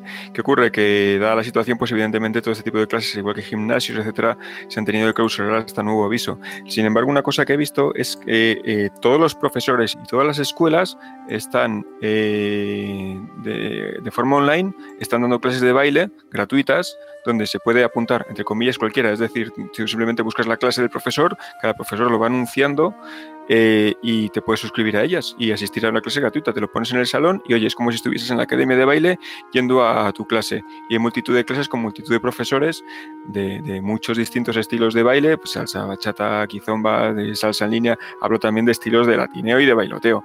Eh, y todo clases gratuitas de, de, mucho nivel y de todos los profesores más famosos, por lo menos en España, incluso algunos ya de fuera. Uh -huh. Vale, vale, vale. Anotado queda para poder bailar online. Online. bueno, Javi, ¿alguna iniciativa que te haya molado que puedas recomendarnos a los oyentes? Hombre, pues obviamente hay casi todas las tiendas de videojuegos, o sea, casi todo el mundo está haciendo alguna iniciativa hasta niveles de que son, son innumerables, ¿no? O sea, evidentemente si alguien está en casa y no tiene ni un solo videojuego, pero tiene un ordenador, una videoconsola, cualquier cosa, seguro que algo puede conseguir, ¿no? Y, o sea, en cualquier tienda que entras regalan juegos, o sea, mucha gente está haciendo muchas cosas para intentar incentivar, ¿no? Museos que, que abren salas online, eh, bibliotecas, o sea, realmente eh, tenemos material infinito a nuestra disposición si disponemos de una conexión a Internet, ¿no? que es una de las principales características que hacen diferente, diferente a, esta situación de, cuarentena o de, reclusión que, nos imponemos para intentar mitigar los daños. Yo creo que la clave es el acceso a las telecomunicaciones, ¿no? Y o sea, hay tantísimas iniciativas y es tan fácil iniciar la tuya propia, ¿no? Es tan fácil eh, decir, yo que soy muy fan de las Barbies de color azul, seguro que en. Tú también, en Javi, tres qué minutos- guay. Yo también, yo también, sí, es, es- es grande la comunidad. Las de color rojo, mucho mejor, desde luego. No, no, no, no, siempre, esto, de siempre. esto es como lo de los Ferengi, no. Eh, no, pues es- esa es una de las gracias, ¿no? O sea, cualquier cosa que te guste, cual- cualquier afición que tengas, es facilísimo encontrar gente online, comunidades que hablan en Discord a diario, mm, miles de formas de hacer iniciativas por las redes sociales. O sea, Y que sepas que te acaban de borrar de la comunidad de, Babylon 5 porque son los de Grazi. Ahí está, ahí está. Oh. Has confundido Star Trek con Babylon 5. no pasa nada. Así que ya- No, pero- exacto, exacto, la comunidad de Star Trek te damos la bienvenida, pero en la, en la, de- en la de Babylon 5 te acabamos de echar. Eh, bueno, pero mi- mientras no me echen de las Barbies de color azul, Ahí está. mi punto de anclaje a mi seguridad está a salvo, ¿no? Javi, descubre las Barbie maqueras. Somos las No, mejores. no, me quedaré con las azules siempre. No, o sea, lo que quiero decir es que gracias a la, a la comunicación, en realidad no estamos solos. O sea, no. Es que simplemente cam- cambiamos la forma de comunicarnos, pero tienes a infinitas personas disponibles, tanto que conoces como que no. O sea, Sí, sí. Yo me imagino esto hace 40 años, me lo he imaginado en alguna ocasión Claro, claro. días, y no punto de comparación. muy- mucho más difícil, claro. Hombre, Claro. absolutamente. Sí, en la época, no sé, de la fiebre amarilla, ya por el 1800 y pico, y sí, habría suicidios en masa, ¿no? Sí, mucho más difícil. Y lo bonito de esto es que mm, cualquiera puede hacer una iniciativa, ¿no? Nosotros mismos es, nos juntamos un rato para hablar y hacer recomendaciones. O sea, el poder que nos da la telecomunicaciones somos, somos iniciativas mm, nosotros mismos individualmente, ¿no? Es, es lo bueno que nuestras vidas no se paralizan por esto, porque pues trabajamos online, eh, jugamos online, o sea, Sí. es- podemos seguir haciendo todo, ¿no? Y yo creo que eso es lo... Cambia el paradigma nada más, pero Uh. después el resto sigue. Sí, sí, completamente. Nosotros, por si sirve, y como pequeño paréntesis, eh, ya sabéis que María José, mi esposa y yo, pues publicamos cuentos, pues uno de ellos, ya vamos, ya los estamos leyendo todos para que la gente los pueda escuchar y los peques de la casa puedan escucharlos online. Entonces ya iremos poniendo los enlaces también para que puedan escuchar un cuento a cuentos, narrándoles un cuento y que los peques se puedan divertir un rato en casa.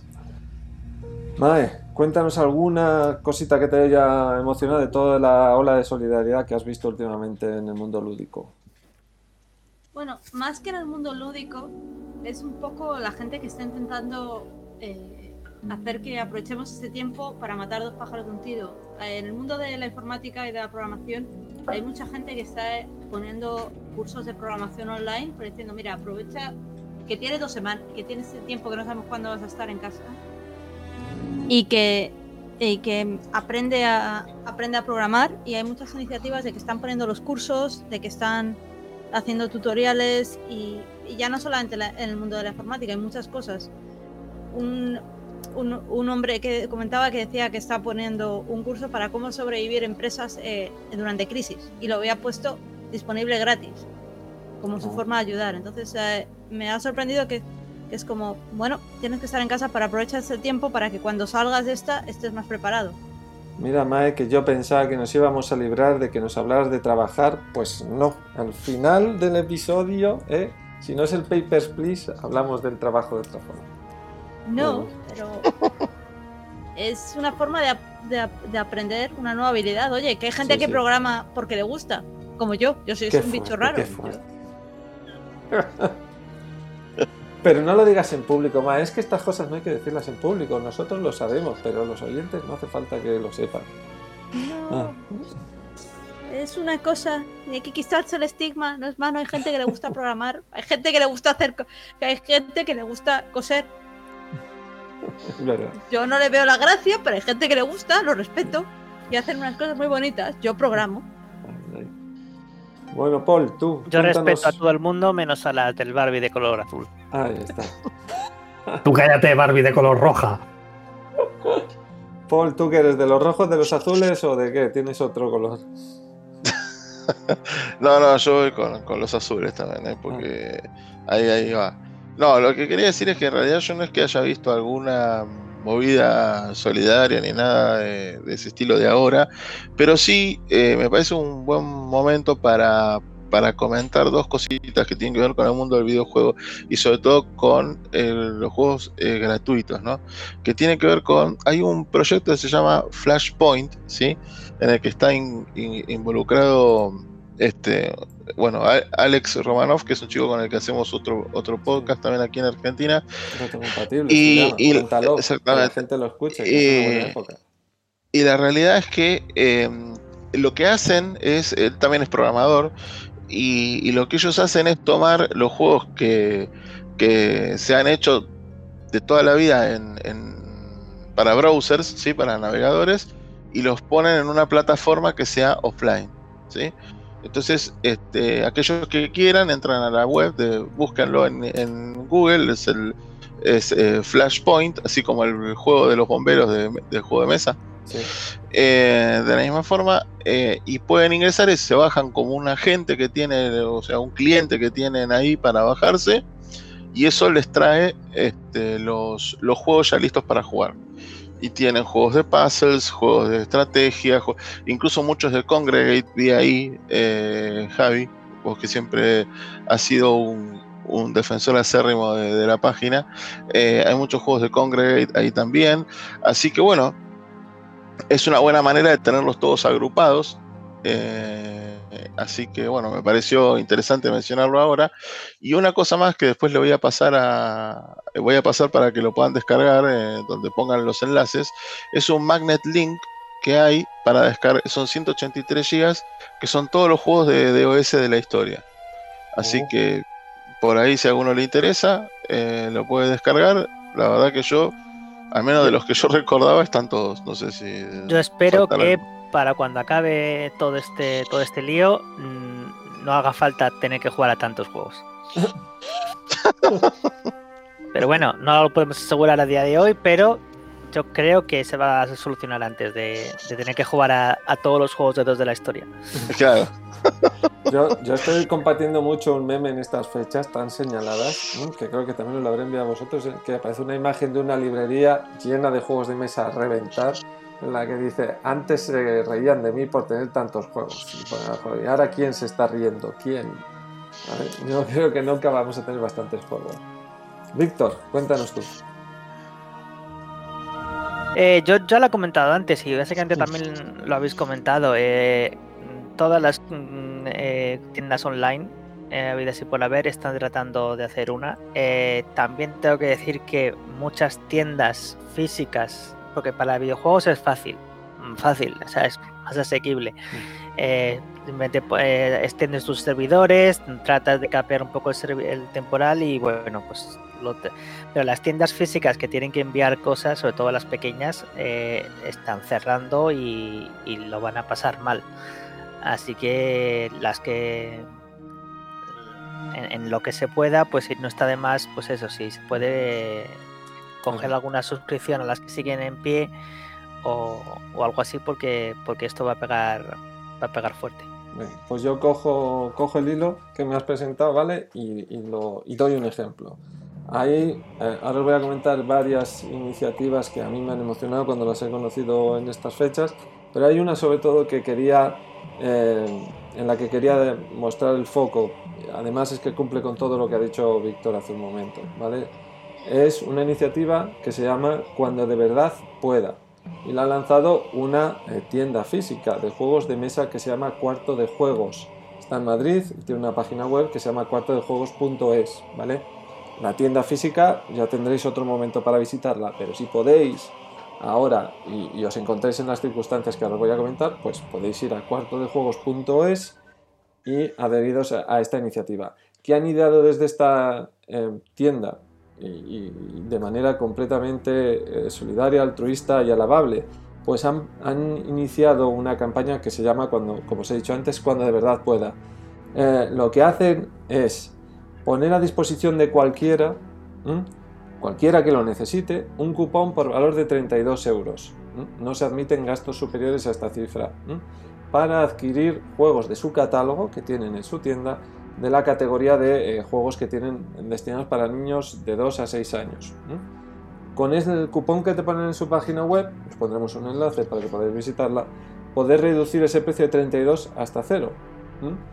Os envían los juegos a casa, los disfrutáis y de verdad, cuando de verdad podáis, ¿eh? pues eh, abonaréis ese dinero a la tienda cuartodejuegos.es. Ah, bueno, ellos mismos declaran que es una iniciativa en la que eh, igual pues no la gente no es lo suficientemente solidaria ni es lo suficientemente eh, pues legal como para que la usen de una manera correcta. Pero bueno, eh, ya saben que esto es un juego al que están jugando. Saben que quizás algunos se pasen de listos con esta iniciativa, pero ellos de corazón quieren ayudar. Yo por eso quería resaltarlo porque es la iniciativa más, eh, más alucinante que he visto en estos días. Si tenéis la necesidad, de- queréis jugar a algo de lo que os hemos contado, por ejemplo, y está dentro de esta categoría de 2 a 6 años, pero ahora mismo no es el momento de afrontar ese gasto, pues aquí tenéis una oportunidad. Recibís ahora el juego, lo disfrutáis y después, cuando de verdad se pueda, pues le devolvéis el favor a la página y a la tienda de cuartodejuegos.es. Bueno, pues es una iniciativa que hemos encontrado en estas fechas, ¿vale? Pero ha habido muchas más. Como decía antes Víctor, muchas páginas web que venden productos eh, online, pues han decidido parte de su catálogo ofrecerlo a los usuarios. Entonces os podéis encontrar un montón de iniciativas en el mundo, eh, vamos, en el mundillo lúdico español, castellano, eh, de gente que entrega cosas gratis. Por ejemplo, la página web de no, no solo rol, ¿vale? Pues ha ofrecido parte de su catálogo gratuito. Ahí os podéis encontrar un montón de juegos de rol gratis. Eh, las publicaciones de, con Barba Ediciones, las eh, que todavía, bueno, que ya estaban hace tiempo gratuitas, siguen estando. Ahí podéis encontrar maravillas como eh, Láseres y Sentimientos, un juego de rol que podéis jugar en una sola página. Em, Blackbeard, otro juego de rol buenísimo. Podéis encontrar un montón de juegos para aprender inmediatamente y jugar inmediatamente con vuestros amigos. La editorial Irocoa también ha ofrecido parte de su catálogo. HT Publishers eh, han tirado la casa por la ventana y ofrecen muchísimas cosas de su catálogo para poder jugar gratis. Em, como ha dicho antes Mae, GOG, Good Old Games, también lo hace. No solo rol, como os acabo de comentar hace un momento, Nexo Ediciones, también parte de su catálogo de Lectu, también lo está ofreciendo gratis. Y, em, por ejemplo, em, HT Publishers, como os acabo de comentar hace un momento, y ediciones online de juegos que ya están gratuitos, como eh, mm, Homeworld, Homebrew World eh, y otros eh, derivados de Dungeon World, también están gratuitos para que los encontréis.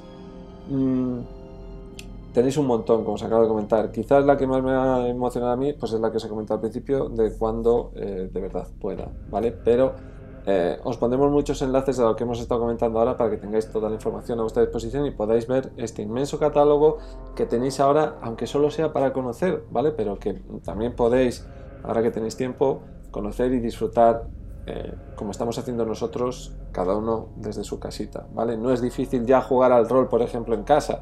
Nos podéis conectar todos en Roll 20 o con un montón de eh, herramientas más que sirven para jugar cada uno desde su casa. Si alguno de los que nos está oyendo no sabe cómo jugar al rol online, que nos escriba, que nos deje un comentario en el blog y nosotros se lo explicamos. Otra actividad que podéis hacer, grabar un podcast como estamos haciendo nosotros. Nosotros solo nos vemos una vez al año y esta vez, pues por supuesto, no. Eh, estamos grabando cada uno en nuestra casa. También podéis hacerlo. Podéis iniciar un blog y un podcast como este y pasaroslo genial estando en casa y grabando. ¿vale? Y una cosa, si alguien dice, ¿y de qué? Aviso, de Barbies azules no hay ninguno. Oh. Porque todos los ocupan las Barbies rojas, hasta que lleguen las Barbies maqueras y se lleven el mercado. Bueno, chicos, esperamos, eh, queridos oyentes, que os haya gustado el programa. Os lo hemos repetido durante todo el episodio, pero es el momento de decirlo una vez más. Todo lo que hemos estado hablando está en el blog homomipel.es. Ahí tenéis nuestro lugar donde vamos a colocar todos los enlaces para las cosas que habéis estado escuchando. Podéis jugar a Warhammer, a World of Warcraft, Gencraft, Slide Spire, The Spear, eh, Creed 2, a desactivar bombas, Gen Rally, Age of Empire 2, Congregate. Bueno, he he estado anotando un montón de cosas y las, las pondremos en el blog para que tengáis a vuestra disposición. Aprovecharlas, utilizarlas para jugar con ellas y para pasarlo bien, y utilizarlas para quedaros en casa jugando, que es lo que el mensaje que os queríamos transmitir en este episodio. Esperamos que para cuando nos volvamos a reunir eh, tengamos mejores condiciones, podamos hablar de todo esto en pasado, ¿vale? Y como leí en un tuit hace poco, dentro de 40 años se lo podamos echar en cara a las generaciones futuras y podamos decir, a vosotros no habéis vivido como nosotros una guerra o un confinamiento en casa y nos podemos reír todos dentro de mucho tiempo recordando todo este tiempo que pasamos. Si conseguimos eso y además conseguimos que tengáis buenas experiencias lúdicas en todo este tiempo que pasasteis en casa, nosotros estaríamos encantados con ello. No nos queda más por deciros, muchísimas gracias por habernos aguantado, esperamos haber sido de utilidad en esta ocasión, que este episodio os sirva de mucho y nos vemos en el próximo episodio. Chao, chao. Chao, chao, amigos. Chao, bien. Un abrazo a todos. Pasadlo bien.